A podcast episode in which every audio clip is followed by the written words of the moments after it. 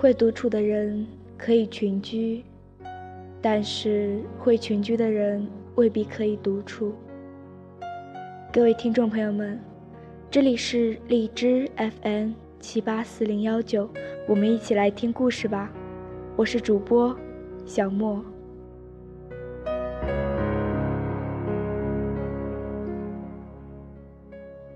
今天给大家带来的文章叫《独处》，来自微信公众号“佳静的修行日记”。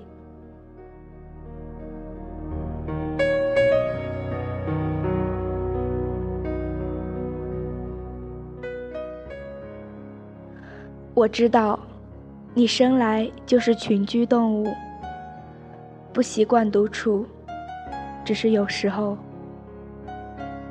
独处是一种力量，很多时候不逼自己一把，自己都不知道能有多优秀。也许你挽着闺蜜去逛街，做很多事情就像是有了一个依托，不用再害怕面对的尴尬，可这样自然而然也养成了你依赖的习惯。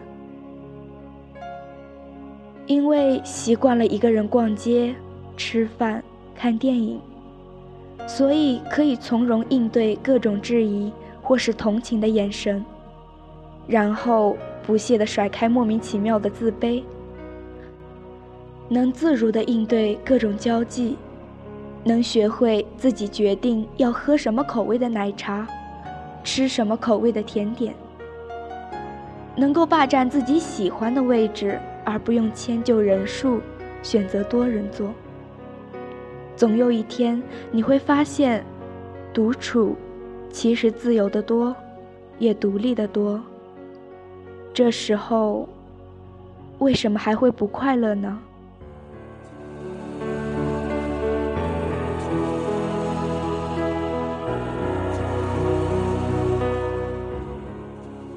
独处也是一种技能。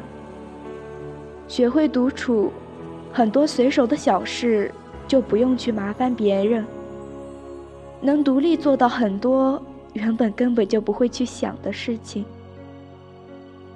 以前觉得一个人生活简直是要死掉的，结果还好，至今还好好的活着呢。一个人没什么可怕的。至少不用担心扛煤气罐上楼的时候，被闺蜜或者男朋友看到，会被笑话是糙汉子。也不用担心突然停电会吓得不知所措，因为你上一次停电的时候，已经学会了去抽屉翻手电应急。独处是一种美德。不要怕一个人夹在三三两两的人群中去吃饭、看电影会尴尬，会被指指点点。你不知道多少人在默默羡慕你的独立和坚强。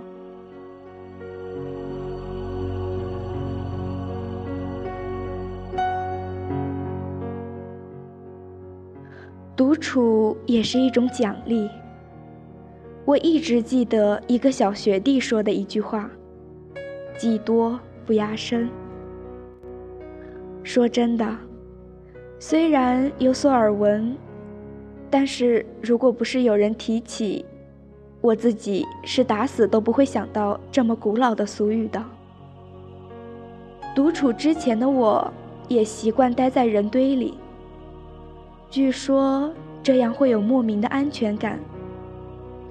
只是独处之后，你才发现，其实一个人的选择可以更多。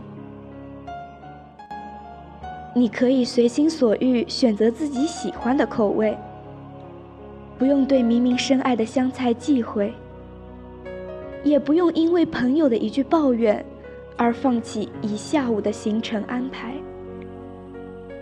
离开了所有的条条框框，你会发现。世界都变得宽广了许多，你也会发现，自己原来不是那么的无能为力。独处是一种美德。自己吃饭、睡觉、看电影、逛街、买衣服、选零食，再也不用问东问西。自己的选择能力上来了，也免了别人的很多麻烦。我是说真的，独处是一种美德，不是一种孤僻。会独处的人可以群居，但是会群居的人未必可以独处。没有什么可以沮丧的，共勉。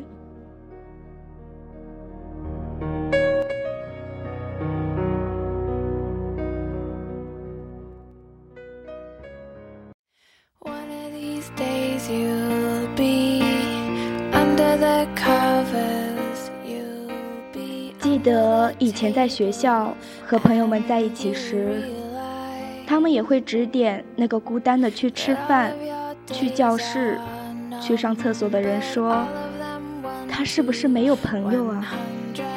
大概他是个被孤立的人，又或说是个难相处的人。”其实那时候小莫蛮想告诉他们，总是一个人相处的人。也许是他喜欢，也许是因为没有人能跟上他的节奏。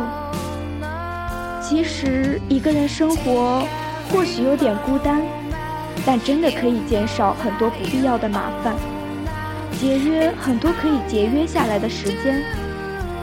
没有必要在意别人对你的眼光。一个人怎么了？两个人又怎么了？我们也没有必要去说别人。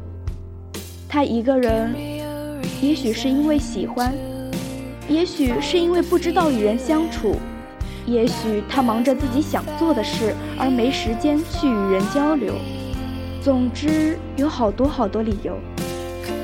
我并不是说待在人群中的人不好，但是你要相信，独处也不见得是一件丢人的事儿。你总得长大，学会一个人。Do